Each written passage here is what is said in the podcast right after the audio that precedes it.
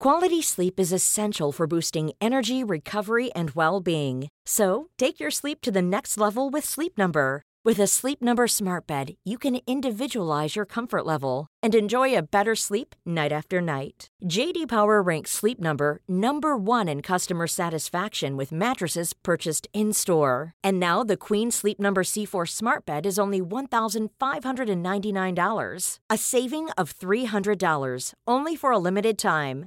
For JD Power 2023 award information, visit jdpower.com/awards. Only at Sleep Number stores or sleepnumber.com. Hola a todos y bienvenidos a un nuevo episodio de De piel a cabeza en el que volvemos a hablar de meditación. Y lo hacemos de la mano de Petit Bambú, nuestra aplicación para meditar de cabecera. Ya sabéis que Petit Bambú es una aplicación móvil de meditación y mindfulness, pero ante todo es una comunidad en línea para todos aquellos que nos gusta meditar. La aplicación tiene un contenido gratuito que está disponible de forma ilimitada para todos aquellos que estéis dando vuestros primeros pasos en la meditación y también un contenido bajo suscripción para todas aquellas personas que quieran seguir profundizando en una temática concreta, como el estrés, la ansiedad, las relaciones, la familia, el trabajo o los niños. El contenido principal de la aplicación son programas de meditación y mindfulness que tienen duraciones muy diferentes, desde 10 a 30 minutos. Pero no solo eso, también dispone de herramientas como ejercicios de coherencia cardíaca, sonidos ambientales, temporizador para meditar en silencio e incluso historias audiovisuales para entender los principios básicos de la meditación. A nosotras nos encanta cómo el contenido está distribuido en diferentes programas de temáticas tan dispares como el estrés, la ansiedad, el sueño y tan relacionadas con todos los temas que vamos tratando en este podcast. Lo cierto es que Petit Bambú además está disponible en varios idiomas como español, inglés, francés, alemán y os va a permitir empezar a meditar de la mejor manera posible. No os la perdáis, os animamos a que os las descarguéis ya, también la tenéis disponible en la web y en este episodio vamos a hablar de meditación desde una perspectiva completamente diferente que estamos seguras os va a encantar y lo vamos a hacer de la mano de Alejandra Vallejo Nájera, una invitada de excepción. Así que comenzamos.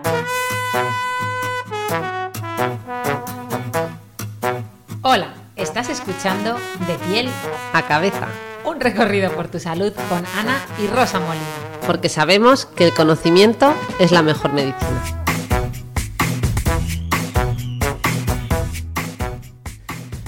Bueno, es que hoy estamos aquí con Alejandra Vallejo Nájera. Hola Alejandra. Hola, hoy estoy aquí con las hermanas Molina.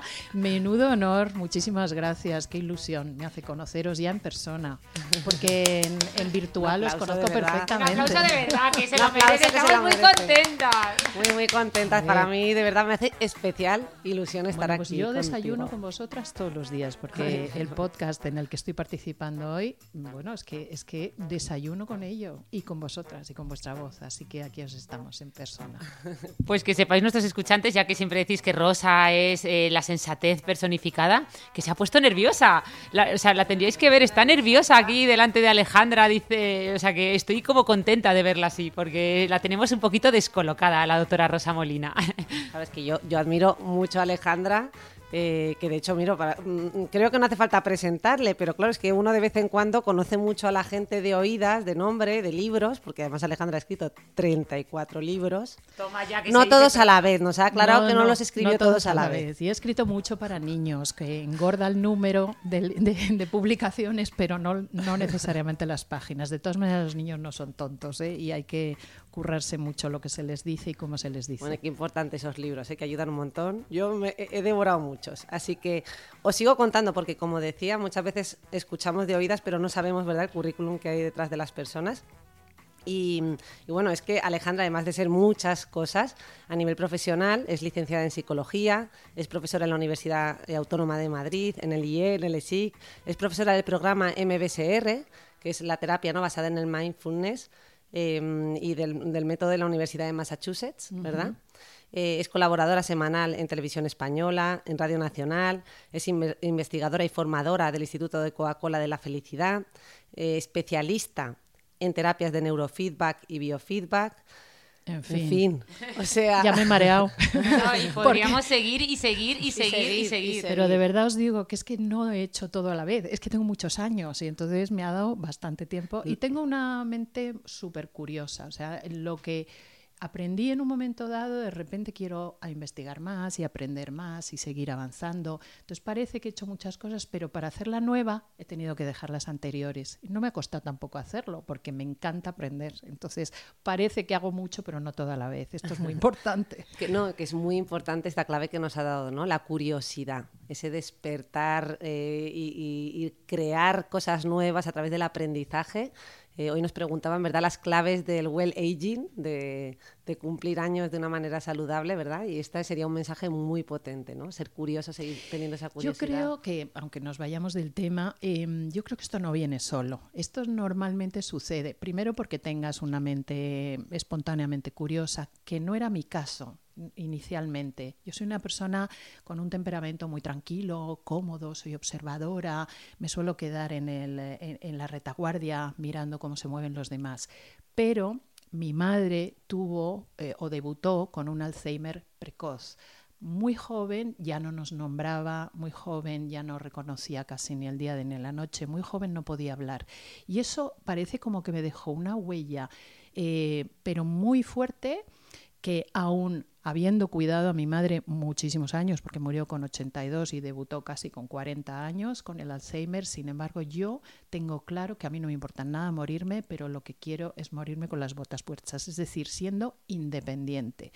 Y la independencia para mí la tiene el cerebro. Es decir, mientras el cerebro me permita seguir aprendiendo, seguir activa, seguir abierta, seguir eh, en el mundo, eh, poder nombrar a mis hijos, poder cuidarles bien, poder nombrar y cuidar a mis nietos. Para mí eso es fundamental. Entonces, ¿qué tengo que hacer para cultivar esto y para no incurrir o no caer en esa tragedia que tuvimos en mi familia? Seguir aprendiendo, con lo cual lo que ya sé, ya lo sé, ya lo utilizo para seguir aprendiendo lo que todavía me falta por aprender, que son muchísimas cosas. Bueno, que lo diga Alejandra con todo lo que sabe, con lo leída que está, con todo lo que ha escrito, ¿verdad? Que llevamos un rato hablando con ella y nos ha dejado admiradas. Justo, iba a decir yo eso, porque es que llevamos un rato y no había, no había manera de que nos sentásemos ya a, grabar el podcast como tal, porque era como, nos poníamos a hablar de un tema, nos íbamos a otro, pero todo era apasionante y todo eran aprendizajes que nos llevábamos de Alejandra, de Dios mío, pero ¿cómo puede saber esta mujer? Nos iba dando titular tras titular, que yo sé que ella no es que quiera dar titulares, pero yo era como, perdona ese concepto, perdona ese otro concepto, estábamos, nos tenía maravilladas. Pero bueno, vamos a centrarnos, vamos al tema. voy a dejar a Rosa que empiece con, la entrevista que dirán, estas llevan aquí tres minutos hablando y aún no han dicho nada. Sí que, que le den a por dos, por tres o que se salten la entradilla. Que, pero como decía antes Alejandra, lo que antes considerábamos paja en la carrera de medicina, ¿verdad?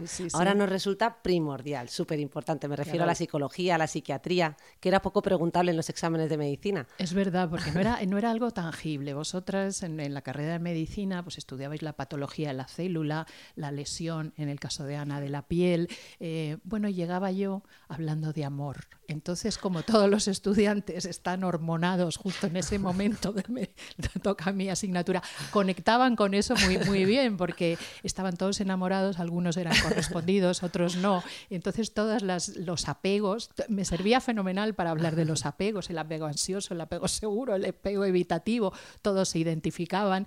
Y entonces, bueno, mi asignatura efectivamente es una María, pero es una María que conecta mucho con la felicidad o la, o la infelicidad de las personas se iban con un buen estado de bienestar, ¿no? De, por lo menos de diagnóstico y de ahí salió el libro que ahora mismo tienes en tus manos, que es Psicología de la seducción. Seducir es obtener el sí de la gente, pero en principio y lo primordial es obtener el sí hacia ti mismo, porque si tú no tienes autoestima, si tú no sabes quién eres, estás en manos de que te digan quién eres eh, los demás y entonces mm. ahí pues pues pues la has fastidiado porque te has vendido a la opinión de otros que es importante. O sea, esta demonización que hay ahora mismo de, ay, es que la, opinión de los demás no importa. No, no, perdón, la opinión de los demás importa muchísimo porque los seres humanos aprendemos gracias a lo que nos dicen quienes nos observan, que nos dan información de cómo se nos ve o cómo mm, interpretan que estamos eh, funcionando y gracias a eso vamos aprendiendo. Entonces, eso de decir lo de los demás no me importa es eh, un problema de narcisismo que igual tiene algo que ver con lo que está pasando en la sociedad en este momento. Los demás son importantes, importantísimos. Otra cosa es que la opinión de los demás acerca de ti eclipse lo que tú eh, consideras que eres sobre todo en el ámbito de tus propias capacidades, porque para mí, aunque tú, Rosa o Ana, tendréis otras definiciones, para mí la autoestima es la sensación de que yo tengo capacidad para afrontar aquello que en principio creo que me va a resultar difícil, aquello que en principio creo que es un desafío. Sin embargo, tengo recursos y voy a acudir a ellos. Me costará más o menos solucionarlo, pero tengo capacidad, ¿no? Eso es la autoestima y naturalmente no es la misma en todas las situaciones. O sea, yo a lo mejor después de este podcast con vosotros puedo salir con una autoestima por las nubes porque entre otras cosas me habéis dado mucha, mucho alimento para, para engordarla un poquito, pero llego a casa y yo qué sé, me encuentro con que lo mismo, mi hijo ha suspendido todas las asignaturas y la autoestima se me pega un petardazo impresionante o, o tengo un lío con mi pareja y en ese momento la autoestima que salgo de aquí con ella, pues se, estrella. ¿no? Entonces, el concepto de la autoestima es un concepto muy personal, que es fruto de la madurez personal, pero desde luego decir que lo de lo que opinen los demás no nos importa nos hace incurrir en graves problemas de empatía y de, y de reconocimiento de quién es el otro también. ¿no? Mm y qué importante que hayas mencionado lo de o sea, esta información que recibimos de los demás, porque hoy vamos a hablar de narcisismo, ¿verdad? Lo vamos a, tratar un poco. Eh, y hay muchas personas que dejan de recibir eso, ¿no? Y dejan de recibir esa información. A veces porque la rechazan y a veces porque ya llegan, ¿no? Como hablábamos de altos cargos o personas que llegan, ¿no? Pues eh, a, un, a un nivel en el que ya la gente no les da ese feedback, ¿no? sino que solo reciben halagos. ¿no? Efectivamente, y entonces se pierden mucho del camino correcto, del camino adecuado y del camino donde eh, de verdad entienden el daño, el perjuicio o el favor o el beneficio que están haciendo a otros. Bueno, pues ya nos vamos a ir metiendo en materia porque estaríamos hablando aquí de tantas cosas, ¿verdad, Ana? Con Alejandra le preguntaríamos, mm, vamos, mm, cuando dicen lo de pide un deseo, pues yo pediría un deseo de estar aquí un montón de horas con ella y preguntándole un montón de cosas. ¿Cómo no voy a tener autoestima después de eso? lo digo además de corazón. Em, hoy vamos a hacer esta segunda parte del podcast que hicimos de meditación.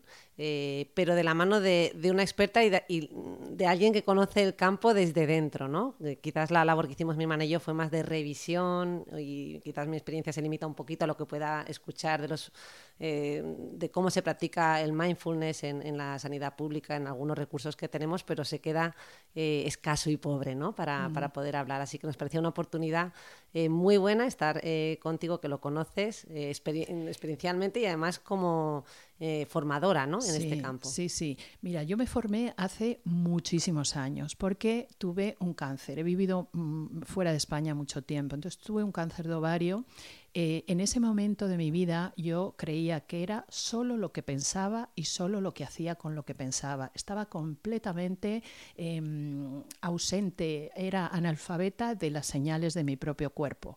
De suerte que cuando fui al ginecólogo a la típica revisión, ya porque toca y porque mm, no porque fuera necesario, sino porque me han dicho que ya va, está bien, en el momento este me dice el ginecólogo que me tiene que operar esa misma tarde. Y yo estaba tan, tan analfabeta de mi propio cuerpo y tenía tanta soberbia, tengo que reconocerlo ahora, que le dije, usted se está equivocando, si yo me siento de maravilla, o sea, a mí no me puede estar pasando lo que usted me dice porque no me duele nada, no me siento... Bueno, efectivamente, un cáncer eh, severo con histerectomía total, amputación de no sé cuántas partes de mi cuerpo. Entonces, esto tuve la fortuna de que me sucedió en Estados Unidos, yo he vivido muchos años fuera de España y en ese hospital hace ya más de 30 años existía el departamento de mindfulness oncológico. Eh, y allí aprendí lo que es el mindfulness, cómo se utiliza en el ámbito de Occidente, mm, eh, separado un poco de, lo que es el mindfulness eh, religioso, que hablaremos de ello, y me enseñaron algo que a mí me parecía que era propio de vagos, maleantes y gente que se drogaba, que era la meditación. Para mí todos los que meditaban eran unos drogatas totales, ¿no? Fijaros qué ignorancia y qué incultura. Entonces entendí que meditar era una práctica muy exigente, muy difícil, em, donde había que tener un tesón y una perseverancia para obtener un fin que no era un fin en sí mismo, porque no sabías lo que era, simplemente eh, poco a poco, muy poco a poco y muy lentamente y superando muchos obstáculos y muchas dificultades, empezabas a entender los beneficios del mismo. Quizá a lo mejor lo interesante, no sé qué os parece, es distinguir entre mindfulness y meditación, porque la gente lo confunde y no necesariamente van de la mano. La meditación es equivalente a la utilización de una pesa cuando uno va al gimnasio. Digamos que si tú tienes ganas de muscular tu cuerpo, vas al gimnasio y eso sería el mindfulness, eh, que sería una higiene de vida, una higiene de comportamiento, una higiene de hábitos saludables que utilizan además la meditación como pesa, equivaldría a la pesa de un gimnasio, para afianzar no solamente esas prácticas, sino para ayudarte a que sucedan en tu cerebro una serie de cosas que son, por un lado, em, sosegar la tormenta de pensamientos, que en una persona estresada tiende a ser bastante ciclónica, eso por un lado, pero por otro lado, cuando uno medita y no sale al principio, o sea, empieza a salir al cabo de bastante tiempo de práctica, sucede algo muy curioso y es que cuando nosotros estamos estresados se produce como un enfado entre ambos hemisferios, se desconectan entre sí, de suerte que sobre todo gana la parte del cerebro encargada de, eh, la parte lógica y de la parte mm, del que tengo que hacer, él debería estar haciendo las cosas de otra manera, esa parte que nos lleva a juzgarnos a nosotros mismos, a juzgarlo de fuera, a establecer una orden de secuencia de voy a estudiar esto ahora para después hacer, para no sé qué, no sé qué. Y eh, en, esa, en ese quehacer del, del minuto al minuto perdemos la perspectiva. Lo pongo siempre como el ejemplo de, un pajarito, ¿no? Eso es, como lo explico en clase, un pajarito que tiene dos hemisferios exactamente igual que nosotros. Digamos que el izquierdo es el que se ha estudiado el mundo del gusano, el gusano más exquisito que va a salir de este agujero a tal hora del día, dónde están los competidores y qué voy a hacer, o sea, cuál va a ser la velocidad de mi vuelo para ir a pillar ese gusanito antes que los demás. Entonces el hemisferio izquierdo se lo ha estudiado todo, todo, todo perfectamente para tenerlo agendado, tenerlo perfectamente controlado y no fallar en, su, su método o en su propuesta pero la vida es la que es. Y entonces llega la luz del día, pasa el sol, pasa el horario y el gusano no sale. Y entonces el pajarito empieza a despertársele dentro eso que también se nos despierta a los seres humanos, que es la bestia interna. Entonces tú alimenta la bestia que engorda seguro. Y entonces, qué tonto soy, soy el pájaro más tonto del mundo, serán los demás los que han venido a quitarme el gusano. Esto, y empiezas a decirte todos los tacos y a decir todos los tacos esos que tu madre no te dejaba. Bueno, pues tu bestia sí que los dice por ti. ¿Qué hace el hemisferio derecho? Que está completamente silenciado, anulado por el estrés y la tensión que te produce toda esa situación. El hemisferio derecho te dice, pero hombre, pajarito, con el pedazo de bosque que hay aquí, lleno de árboles, lleno de agujeros, lleno de variedades de gusanos. Era por gusanos. Dice, eh, pide, a, pide a los demás pájaros que te expliquen cómo conseguir otras cosas. O sea, esa parte es la que con el estrés se embota, se anestesia, se anula y no la ves. Entonces, tu vida no es que tenga un problema, problema gusanito que no sale a la hora que yo he decidido tu vida enseguida se vuelve problemática. La meditación aplaca todo eso. Es como una barca que se deposita sobre el mar, que siempre va a estar en movimiento, por supuesto que sí, pero, em, pero tú tiras un ancla tiras un ancla para que la barca, a pesar de que se va a mover, por supuesto la mente siempre está moviéndose, cada siete segundos nos asalta un pensamiento, se trata de llevar bien tu ancla ahí para no irte con las mareas. Entonces, cuando uno lleva bastante tiempo meditando, se da cuenta de que efectivamente empieza a recuperar esa parte de las capacidades cerebrales que son de la creatividad, que es la que permite encontrar soluciones a los problemas de siempre y permite otra cosa más interesante aún, que es afrontar los desafíos con tranquilidad. Entonces necesitas, por supuesto, energía, necesitas decisión, necesitas tesón, necesitas hacer el esfuerzo, pero lo haces con tranquilidad. El mindfulness solo, única y exclusivamente sirve para afrontar los desafíos que trae la vida con resiliencia, no con resistencia, con resiliencia, que es decir, con la sensación de que yo voy a poder aunque me cueste y con serenidad, con tranquilidad. Me ha gustado mucho esta reflexión, ¿verdad?, sobre la visión de túnel que, se nos pone a todos con el estrés. Yo creo que mejor explicado imposible. Con esa historia me ha encantado, ¿verdad? El pajarito. Sí, sí, no se me va a olvidar nunca, ¿no? no y, es que me ha encantado. Con el árbol detrás, viéndola a ella y contándonos esta historia. Ya no se nos puede olvidar.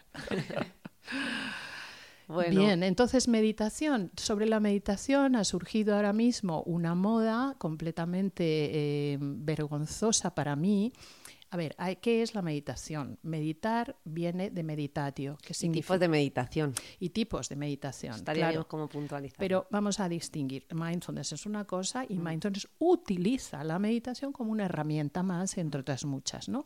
Entonces hay varios tipos de meditación y la variedad depende del objetivo que tú persigas. Hay meditación trascendental, es decir, la meditación en el ámbito religioso, que tiene como fin silenciar completamente todo el ruido externo, incluso el interno, para escuchar el susurro de la voz de Dios, porque los meditadores en el ámbito religioso creen, y yo así lo considero también, que Dios te habla siempre en susurro. Y hay que mm, preparar como el escenario para escuchar esa voz siempre sutil que fuera del ámbito religioso tendemos a llamar intuición también. Esa es la meditación trascendental.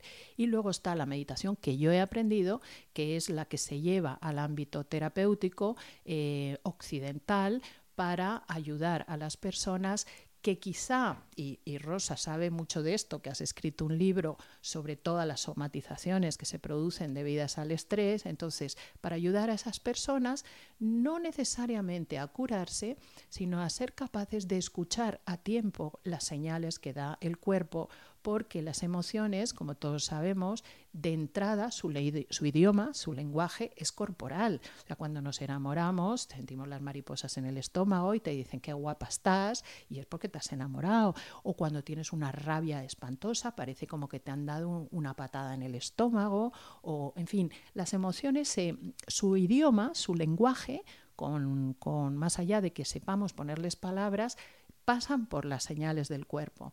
Entonces el mindfulness, lo que en el ámbito occidental no trascendental, lo que te enseña es a escuchar las señales del cuerpo a tiempo para poner remedio y que aquello no se desborde, porque ¿qué es el estrés? Es una energía defensiva todos la necesitamos, porque si no, pues no habríamos afrontado en primero de plastilina el hacer correctamente el caracol, el pintar el árbol adecuadamente, o sea, esa energía la necesitamos para hacer las cosas y hacerlas bien y sobre todo cuando son difíciles. Pero las podemos hacer de una manera como fluida, de una manera interesante. Y yo siempre lo comparo a cuando aprendimos a atarnos los cordones de los zapatos. Si tú ves a un niño atarse los cordones de los zapatos, tú como observador entras en hipnosis, porque está completamente inmerso en esa tarea. Que si una lazada por aquí y otra va por allá, y qué complicado es esto, o sea, pedazo, pedazo de desafío para el niño o la niña. Y sin embargo, ¿cómo lo están haciendo? Lo están haciendo con tranquilidad, lo están haciendo con interés, lo están haciendo con seguridad y lo están haciendo sin tiempo. Pero claro, llega el adulto de turno y dice, pero ¿qué haces ahí? Que se te va. Ya te lo hago yo. Ya, qué torpe eres. Vamos que llegamos tarde al, al colegio. Y poco a poco esa tendencia que teníamos de niños de observación, de estar inmersos en un aprendizaje, la vamos perdiendo y entonces nos entra la exigencia y el juicio, que son en el ámbito de la comunicación humana o de las relaciones humanas lo que más aleja a las personas. Las personas nos alejamos de cualquiera que intuimos que nos juzga o nos exige. Y eso empezamos a decírnoslo a nosotros mismos. O sea, lo interpretamos en los de fuera, pero también nos lo decimos, soy torpe, no lo hago bien, no me va a salir bien y ya lo proyectamos al futuro. Y entonces entramos en el estrés llamado tóxico que bueno, hace que en el organismo, sistema nervioso, se, se monte un lío de hormonas y, y todas las hormonas asociadas al estrés.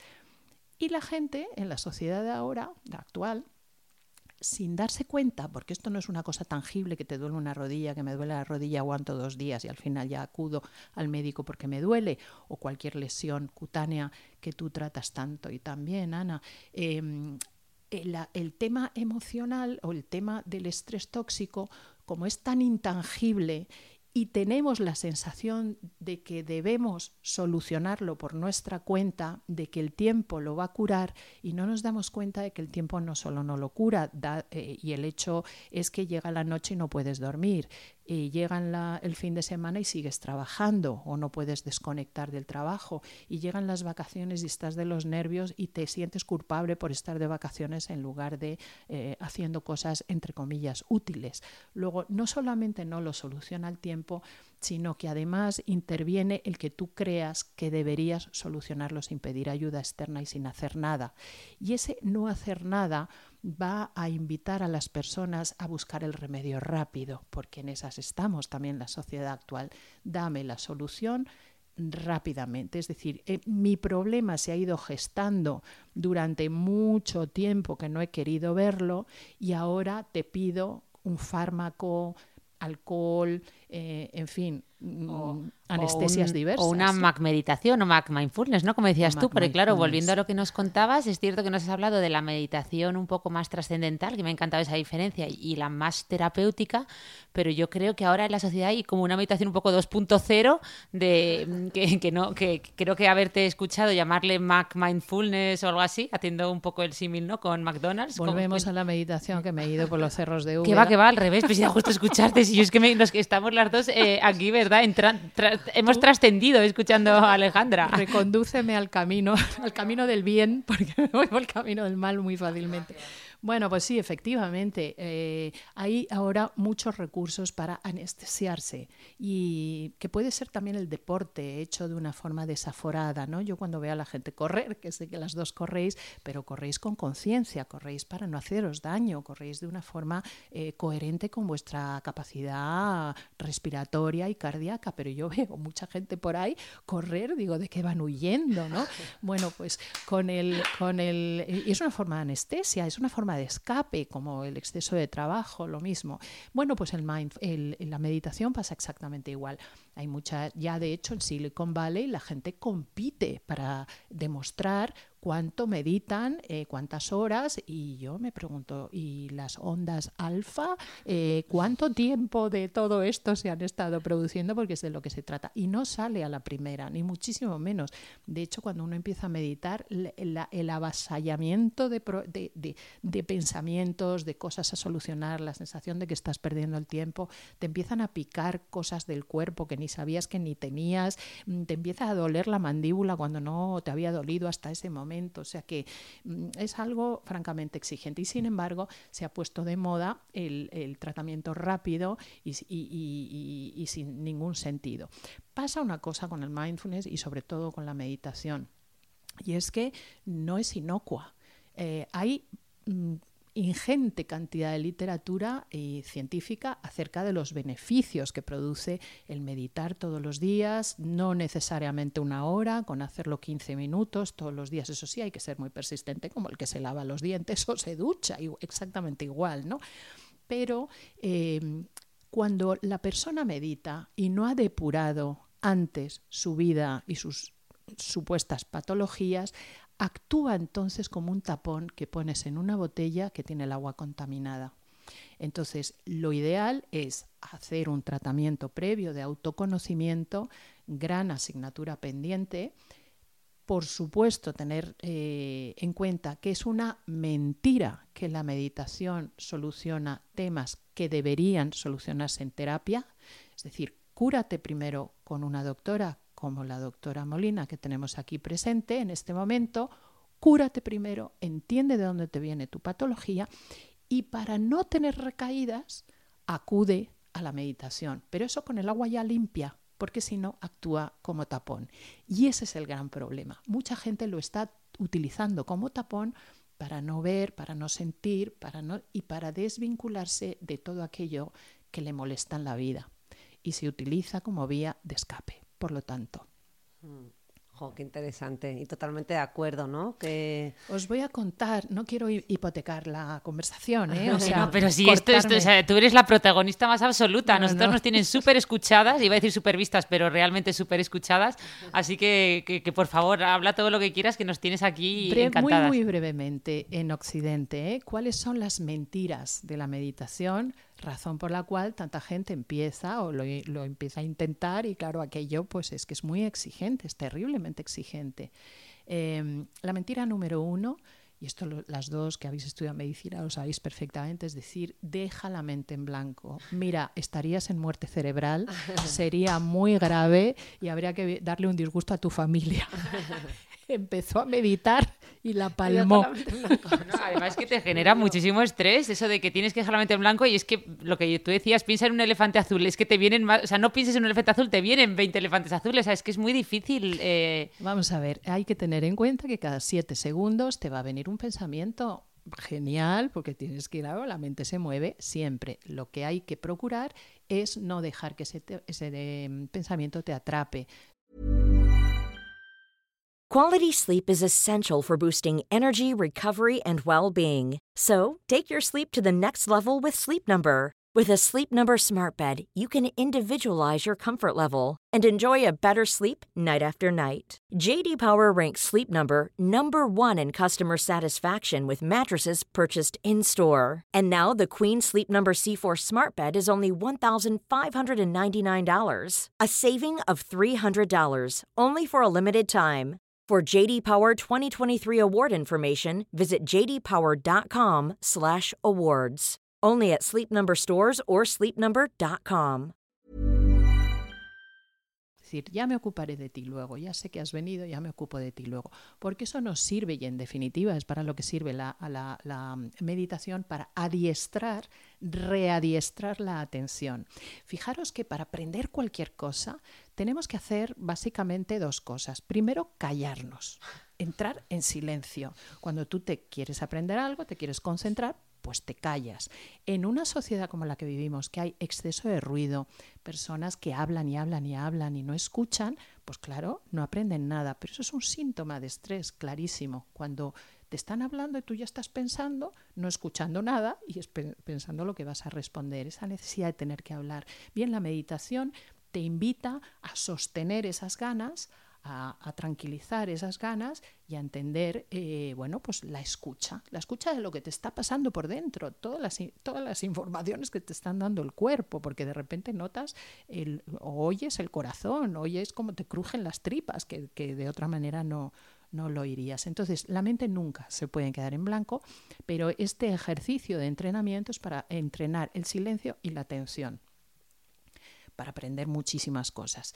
Otro mito es que para meditar hay que estar callado con los ojos cerrados. Falso total y además muy contraproducente para personas que tienen la energía rápida como vosotras. Yo veo que Ana es una persona de energía rápida. O sea, ponla con los ojos cerrados y, eh, céntrate en la respiración y te da un, un, jari, ¿no? pues claro, es que hay gente que tiene la energía rápida, entonces no, no le pidas que haga eso porque todo su sistema nervioso se rebota muchísimo. Entonces hay formas de meditar como la que yo utilizo mucho tiempo ahora, que se llama el Qigong, que es movimientos físicos muy exigentes, tengo que decir, que van respirados de una determinada manera y que son óptimos absolutamente óptimos para una persona de energía rápida. O sea que ni sentados ni con los ojos eh, cerrados. Se podría meditar tumbado, pero corres el riesgo fácil de que te quedes dormido, porque hay dos boicots eh, para la meditación. O sea, el sistema nervioso te va a demandar, entra en mono, es decir, nos sabemos adictos al estrés, entonces entra en mono y el mono, como se nota, pues te pones o de los nervios o te quedas sopa. Entonces, tú túmbate que te vas a quedar sopa, seguro, pero incluso con la gente que medita habitualmente como yo, me quedaría sopa. Entonces, me voy a ayudar a no quedarme sopa, pues a lo mejor sentándome en una silla, no a lo mejor en un sofá repantingada, porque igual también me quedo dormida, pero en una silla. La postura, no sabemos por qué desde un punto de vista científico, pero la postura mm, eh, como digna, como un poquito de un faraón, no rígida, ayuda mucho, porque mm, eh, impide que te quedes dormido, pero a la vez, eh, em, en fin, te deja serenarte un poquito, ¿no? Y que sepas, Ana, que tú puedes meditar haciendo Qigong, yo te enseño cuando quieras. Ahora mismo, fíjate, el doctor Tang, que es, em, bueno, es de origen chino, pero estadounidense, estadounidense, ha sido catedrático en neurociencia en la Universidad de Texas, y por ser chino, él practica el Qigong como yo, que también soy de familia oriental, pues todos los días.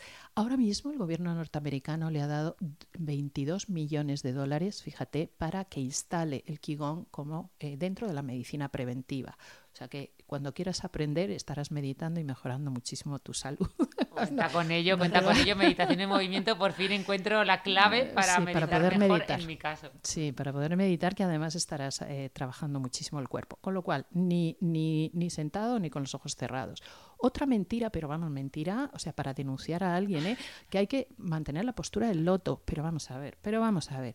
Esto viene de los países orientales que no tienen sillas. Entonces, en la India, por ejemplo, la gente se tira de cuclillas el día entero. Ponte tú 10 minutos de cuclillas, que, es que se te corta toda la circulación de las piernas. Eh, vosotros que habéis, eh, Rosa, que tienen niños muy pequeños, o sea, tú pares a tu hijo y ya sales del hospital y el niño sentado en una cosa llamada la maxicosi. ¿no? Entonces, tenemos la pelvis acondicionada para eh, estar en una silla. Entonces, no te fuerces a hacer ese pedazo de castigo para tu pelvis, de ponerte en la postura del loto, forzando algo que anatómicamente ahora mismo no estamos preparados para eso, ¿no? Otra mentira, la meditación va a resolver todos tus problemas. Vamos, ahí donde hay que denunciar a alguien, perseguir por lo penal, no, de ninguna manera. Los problemas los solucionas tú. Y si son problemas de orden eh, mental y de orden emocional, por Dios, acude a terapia.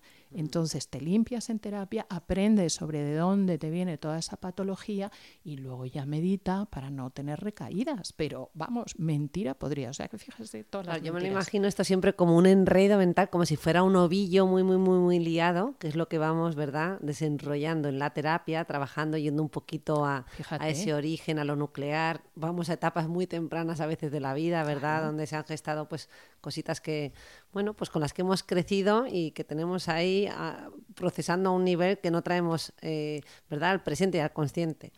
Eh, y, y, totalmente de acuerdo, ¿no? Que esa meditación sería o sea, es, como tú bien has dicho, tiene múltiples beneficios. Además, hay muchos datos también de, neurociencia, pero, que tiene que, ser, que utilizarse claro, también. Y cada vez más empiezan a salir eh, estudios científicos acerca mm. de los peligros cuando la persona, o sea, estos, estos cursos de fin de semana donde indiscriminadamente gente que está acostumbrada al ruido, que está acostumbrada a la actividad, se mete, pues no sé, tres, cuatro, cinco días de silencio absoluto despertándose a las 5 de la mañana, que no es un horario que su ritmo circadiano sea respetuoso con su ritmo circadiano habitual, o comiendo la nada y no hablando con nadie y no mirando a nadie, claro, les pega, se les pega un petardazo el sistema nervioso que si hay larvada no necesariamente es que toda esa actividad vaya a hacerte que tengas brotes psicóticos, no, pero si hay larvada una tendencia, resulta que surge ahí. O sea que yo, mm. por ejemplo, los cursos de fin de semana que organizo, que no son de meditación, son de autoconocimiento, pero como hay que conocerse, hay que estar callado, pues entonces mando consentimiento informado, donde digo, si tienes, si has tenido recientemente una depresión, si tienes eh, algún tipo de, de neurosis activa, si tienes una depresión, si estás tomando medicación, no puedes venir a este curso, tienes que venir bien y si tienes alguna de estas patologías, por favor acuda al médico y cuando el médico te dé el alta y te diga que ya puedes venir al curso, y solo por el silencio, porque el silencio es muy terapéutico, salvo si hay algo ahí que te puede perjudicar en lugar de beneficiar. Perdón, perdón que haga un inciso porque claro, en, el mundo de la dermatología, etcétera, está muy de moda todo lo detox, ¿no? Eh, mm. Y veo que, mm, bueno, pues surge mucha cosmética detox, mucha moda eh, detox y veo que esto que tú nos cuentas sería como un poco, efectivamente, sería el equivalente, ¿no? Hacer de repente, o sea, llevas una vida súper estresante y en vez de poner un remedio eficaz, como tú muy bien decías, a través de la terapia el autoconocimiento, haces un detox de fin de semana y parece que se soluciona todo, cuando es casi lo contrario, es que puede ser contraproducente y que salgan ahí muchas cosas de la forma que no deberían salir, claro, Las curaciones siempre son poco a poco, igual que el aprendizaje. Cuando tú aprendes algo, siempre vas poco a poco integrando los conocimientos nuevos, la, la cosa que todavía no conoces, muy poco a poco y con una cierta acción también de paso. Bueno, pues aquí pasa exactamente igual. No puedes en un fin de semana mm, desintoxicarte porque es que no se integra además nada, todo lo contrario, se produce un revulsivo, el, sistema nervioso reacciona eh, diciendo, pero menuda agresión, esto de no mirar a nadie, no ver a nadie, levantarme de noche, eh, hacer unas cosas rarísimas. Y entonces en estos cursos indiscriminados donde eh, es muy importante, yo invito aquí a través de este podcast a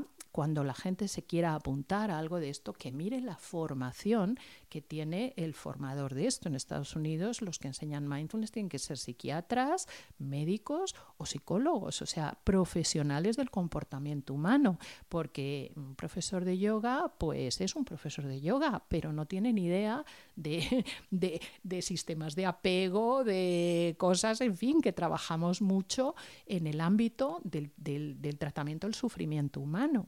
No es que todas estas técnicas te ayuden a sufrir menos, sí te ayudan a sufrir menos, pero no es el objetivo. El objetivo es ayudarte a serenar la mente, a aprender a, concentrarte, a prestar atención para eh, no tener toda la carga negativa que produce el estrés tóxico en el organismo y en el cerebro. Todo ese envejecimiento eh, Y que nos ayuda, efectivamente, em, también con síntomas concretos, en momentos concretos, ¿no? Pues a regularme mejor, eh, a saber parar, a saber controlar, más que controlar, a gestionar mejor mis emociones, a regularlas mejor, ¿no? A través de, del cuerpo eso de, gestionar las emociones, que también se ha mm. puesto muy de moda y que por supuesto ese es el objetivo, ¿no? Pero me gustaría explicarlo. O sea, también están muy demonizadas las emociones aflictivas. Parece que está prohibido tener miedo o sentir rabia o, o sentir tristeza cuando te pasa cualquier cosa. No, no. Esas emociones están ahí para avisarte de algo. Lo que es interesante es escucharlas, entender su... su Em, su dimensión, o sea, su peso específico y no dejar que te secuestren. ¿Cuántas personas hay, a lo mejor con una crisis de pareja, por ejemplo, que en ese momento, eh, si le dan espacio a ese dolor lógico, absolutamente lógico que tiene, pero en cuanto le das espacio, le das tiempo, lo comentas con personas eh, cercanas, familiares que te quieren y te ayudan, todo eso se va gestionando y se va pasando, pero anular, yo no debería sentirme triste porque este me ha dejado o porque se ha enamorado de otra, hombre, no, lo normal es que te sientas triste a no ser que seas un psicópata. Entonces, mm, en fin, hay una patología que es la ausencia total de estrés, ¿no? Entonces esa persona comete atentados contra su propia vida y con la de, eh, contra la de terceros. O sea, tener estrés es normal. Lo que es importante con las emociones aflictivas es entender que están ahí para avisarnos de algo, darles la escucha que necesitan y no dejar que esa escucha te convierta en una víctima. Esta es la, esta es la clave. Entonces, no cuando ya... engancha, ¿no? Al final todo es como dentro de un equilibrio, ¿no? Cuando ese, esa, esa emoción me acompaña de una manera a lo mejor desproporcionada o patológica, ¿no? Es decir, que mm, pues en condiciones normales no me quedaría enganchado, por ejemplo, quedarme enganchado en la hostilidad, en la rabia, en la frustración hacia otra persona, lo cual no me permite, ¿no? Mm, avanzar. Claro, y no me permite creer que merezco amor y no me permite amar a otra persona adecuadamente. Pero mira, como estas cosas pasan, Rosa, y tú tú lo sabes perfectamente como yo, para eso estamos. O sea, es que tú has estudiado una carrera que dura toda la vida, siento decirte porque eres muy joven, que te va a seguir toda la vida, como la mía, ¿no? O sea, toda la vida estudiando esto con un único fin, ayudar a las personas a que comprendan que estas, estas emociones aflictivas, eh, bueno, pues son importantes, que están avisando de algo, cómo, cómo gestionarlas, cómo manejarlas para que no las secuestren su vida y no las inviten a sacar continuamente de sí lo peor en lugar de lo mejor, que lo mejor también está. Lo que pasa es que está dolido en este momento, ¿no? Está silenciado y, pensando un poquito en, todas estas, eh, quizás serían las contraindicaciones las que nos has mencionado con respecto al tema de la meditación, mm, nos parecía muy interesante abordar el tema de la personalidad, ¿no?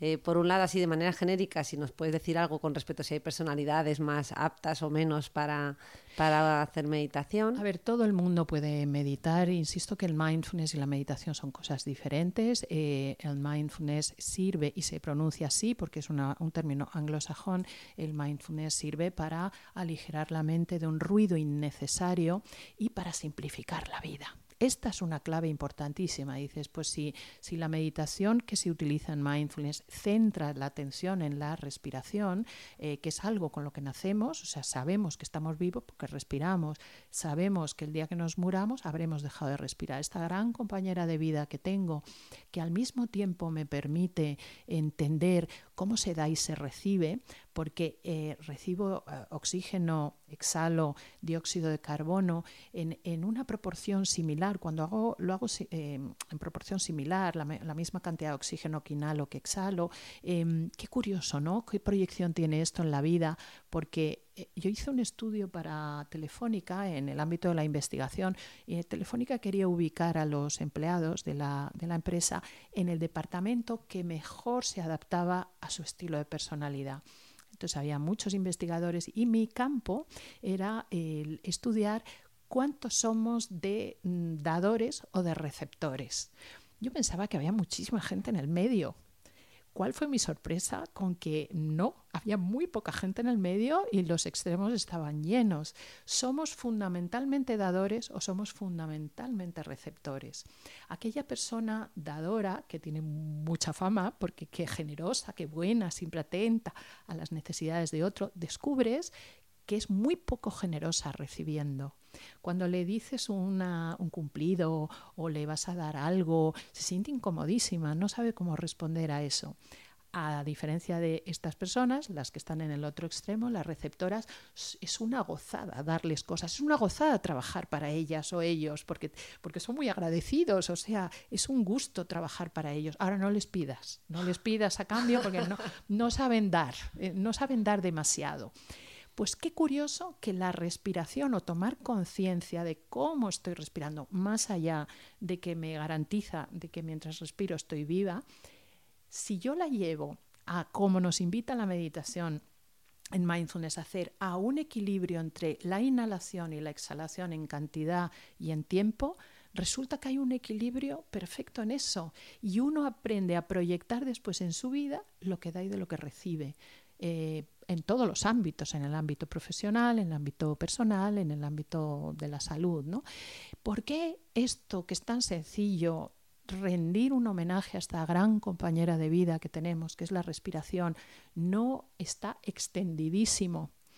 Por dos razones. Me parece a mí, esto es una opinión absolutamente personal, porque es gratis y es fácil.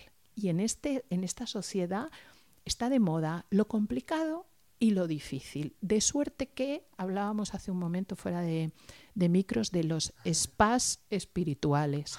Entonces, el spa espiritual es un lugar eh, que tiene unos precios completamente astronómicos. Complejos, como decías tú, muy complejos. Muy complejos, o sea, yo no gano, o sea, no gano en cuatro años lo que vale una noche ahí, ¿no?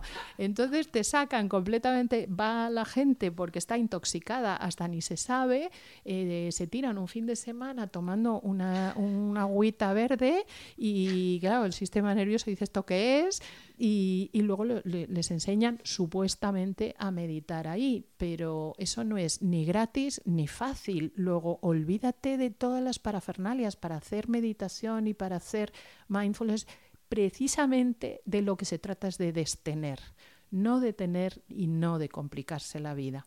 Pero bueno, ahora está la sociedad tan sumamente desorientada, tan perdida de propósito, tan perdida de sentido, que claro, pues el tema espiritual, o sea, es un caldo de cultivo perfecto para todo un elenco de narcisistas que están brotando como hongos, ¿no? Bueno, bueno, el término de narcisista espiritual que lo hemos aprendido con, con Alejandra nos tiene, nos tiene hipnotizadas, ¿eh? Cuéntanos un poquito más de eso y perdona Pues que te haya interrumpido, pero es de la emoción. Sí, sí.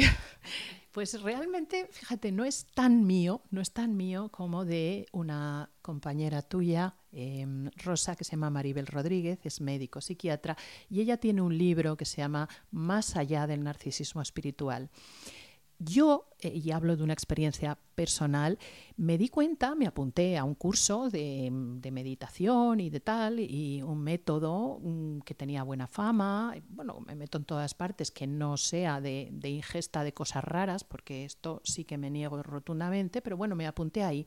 Y me di cuenta que la directora, en este caso era una mujer, la gurú de todo aquello, era una mujer que tenía una actitud, una prepotencia, que suscitaba entre los participantes un cierto resquemor, un cierto temor. Te maltrataba de alguna manera, te trataba como si tú fueras una porquería, que no entendieras esa elevación de frases, por otro lado, de contenido muy vacuo, mm, eh, de, de- una emisión de palabras eh, mm, que era difícil interpretar, pero cuando preguntabas cualquier cosa te trataba con un desprecio absoluto. Y eso generaba entre los participantes un, un temor a través del cual mm, nadie se atrevía a opinar nada. ¿no? Yo me acuerdo que pensé, bueno, estoy deseando que termine este curso porque me siento como muy incómoda. Bueno, yo pensé que era una experiencia personal y que ahí había terminado. Y entonces escucho a Maribel Rodríguez, tu compañera, hablar en un programa de radio que ella, que es una eh, eh, gran experta en esto, había sentido exactamente lo mismo en otro lugar eh, al que se había apuntado. Con lo cual, ni corta ni perezosa, mm, la invité a Radio Nacional de España. En ese momento yo llevaba un programa para hablar de este tema. O sea que el término... eh, esto es eh, narcisismo espiritual realmente es de ella, ¿no? Pero bueno, probablemente se manifiesta en otros lados. ¿Qué pasa? Que en una sociedad como la que estamos, el, em, ciertas personas narcisistas que necesitan la admiración y necesitan eh, tener a un público cautivo, que es muy claro en el caso de la meditación, porque tienes a un montón de gente callada, escuchándote con los ojos cerrados. Entonces, claro, o sea, y, a- y toda esa gente piensa que como mm, tienes un- unos palabras y manejas unos términos a los, con los que no conectan y cada vez que preguntan eh, eh, eres como, como objeto de mofa y de risa y te hacen sentir fatal, es un caldo de cultivo perfecto para este tipo de personalidades. Entonces, si quieres, Rosa, cuéntanos un poquito lo que es el narcisismo. bueno, o sea, me pide Alejandra que hable de narcisismo.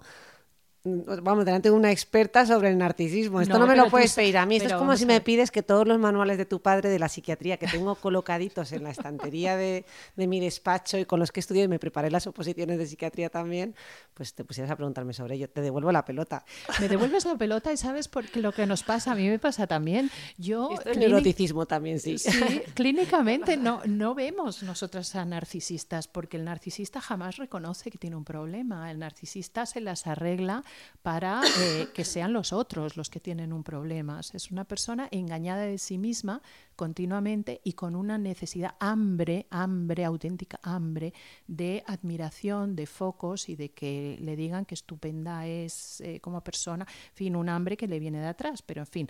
Entonces, en el ámbito espiritual sucede una cosa muy curiosa que os invito ya a todos los que están escuchando este podcast que veáis, que veáis una serie de Netflix que retrata perfectamente la personalidad de un gran gurú, eh, gran por, por la importancia que ha tenido en, eh, en su organización y la cantidad de libros publicados que tiene, que se llama Osho, o S-H-O.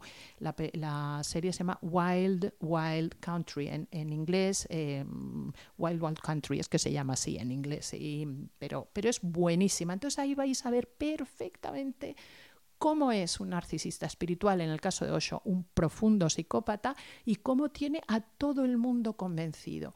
Porque los narcisistas espirituales se manejan perfectamente en dos polos. Por un lado, cuando les desenmascaras, actúan violentamente y te hacen creer que tú eres un incauto, un inútil, una persona completamente em, arrastrada por la tierra y que no, no, tienes la elevación suficiente y que por lo tanto no eres digno de escuchar esas palabras elevadas, pero entonces por un lado buscan siervos, se erigen en los reyes que tienen siervos, porque todas estas gentes tienen gente trabajando, servidores trabajando para ellos, pero cuando les desenmascaras entonces se convierten en víctimas y se hacen víctimas a mí, no me entienden, no me escuchan, no sé qué, no está, la gente está con un nivel de conciencia demasiado bajo y entonces aparecen inmediatamente ayudadores que les vienen a solucionar el tema y que son los que dan la cara. ¿no? Entonces es muy interesante porque están apareciendo muchos y yo invito a todo el mundo a que tenga mucho cuidado allí donde se mete que vigile las conductas. E, estos narcisistas espirituales y sus organizaciones, y esto lo describe Maribel Rodríguez perfectamente en su libro que se llama Más allá del narcisismo espiritual, mm, cuando te reciban en un sitio con un bombardeo de amor, cuidado, cuidado, porque el principio es como que aquí te acogemos, aquí te entendemos y luego empiezan las consignas que más allá de nosotros todo está contaminado, tiene un nivel de conciencia muy bajo, solo fíate de la hermandad, solo nada más que nosotros somos los elegidos y a partir de un determinado momento trabaja para nosotros y déjalo todo y quédate con nosotros, ¿no? O sea que mucho cuidado, el bombardeo de amor, no, no, no, no, Esto nos lleva al campo de las sectas también, ¿no? Que esto da para otro. esto da para otro programa y ahí yo te digo que invites a Maribel Rodríguez, tu compañera, es médico psiquiatra, es muy especialista en el tema porque es muy buena y sabe mucho de esto. Mm. Bueno, maravilloso escucharte, Alejandra. De narcisismo también tendríamos que dedicarle un capítulo, ya que me has preguntado, quizás eh, es cierto, ¿no? que los narcisistas no, bueno, las personas con narcisismo patológico no llegarían a, o la mayoría no llegan a consulta, pero a veces llegan por otros motivos, ¿no? Por problemáticas o por problemas legales o por, o por patologías médicas, ¿no? Pues yo en concreto ahora me vienen a la cabeza varias personas eh, con múltiples dolencias pero con poca, poca intención de, de ser ayudados o de cambio. Mm, realmente con una, digamos que a, veces la pregunta es en qué, en qué le puedo ayudar, ¿no? Porque, bueno, pues no hay una demanda expresa real o genuina, sino como algo desplazado y vengo pues porque me lo dice tal médico o tal otro, ¿no? Pero tú ves claramente que hay las posibilidades claro, de, bueno, y en el gremio, yo no soy terapeuta ya, hace mucho que dejé la consulta privada, ¿no? Pero en el gremio nos decimos, oye, que ha venido un perverso narcisista, vienen normalmente a, aprender técnicas para poder seducir a otros y, y, avisas porque según salen de tu consulta van a ir a la otra, a la siguiente, ¿no? Porque en cuanto les pones el más mínimo espejito, un poco de quiénes son, no lo quieren ver. Yo lo comparo mucho con los mm. vampiros, eh, la, la, figura mitológica del, del, vampiro que no se ven en el espejo.